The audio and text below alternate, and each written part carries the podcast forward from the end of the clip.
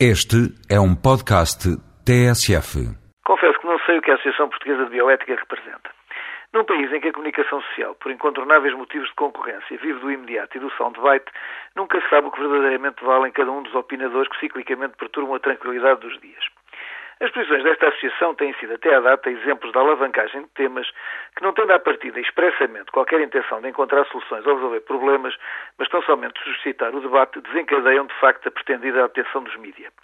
Dizia que, sendo esta a benigna intenção, é também este o resultado, permitindo uns títulos e páginas de jornais, a intervenção dos suspeitos do costume e a volta à tranquilidade do burgo quando a opinião pública, por natureza superficial, se enfastia. Tornar-se visível é o primeiro passo de uma carreira política e, pelo que se for essa a intenção, longe de mim qualquer crítica ou desconsideração. Há, no entanto, temas que, pelo impacto na sensibilidade, são de molde por si sós gerarem consequências. O simples facto de alguém com títulos académicos arbitrar soluções, mesmo que claro fazê-lo só para suscitar o debate, é em si mesmo um facto político e obriga a sua análise ao exercício do contraditório. Tal como uma mentira mil vezes repetida se torna uma verdade consentida, também a ausência de contestação a um alvitre aparentemente lógico o torna num objetivo a atingir, mesmo quando nada de útil seja de esperar tal desidrato.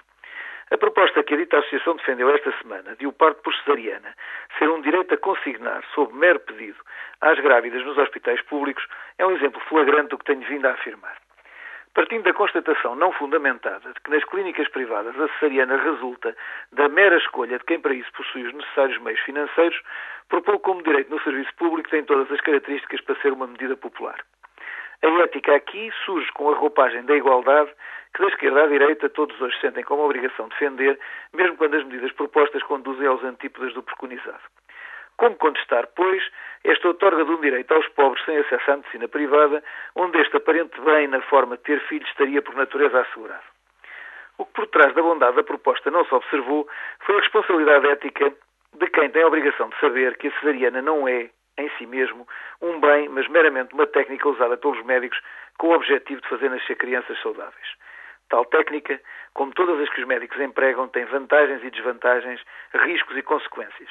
Como todas as outras, das mais simples às mais complicadas, deve ser escolhida com ponderação no diálogo singular entre o médico e o doente livre, competente e informado que nele confia.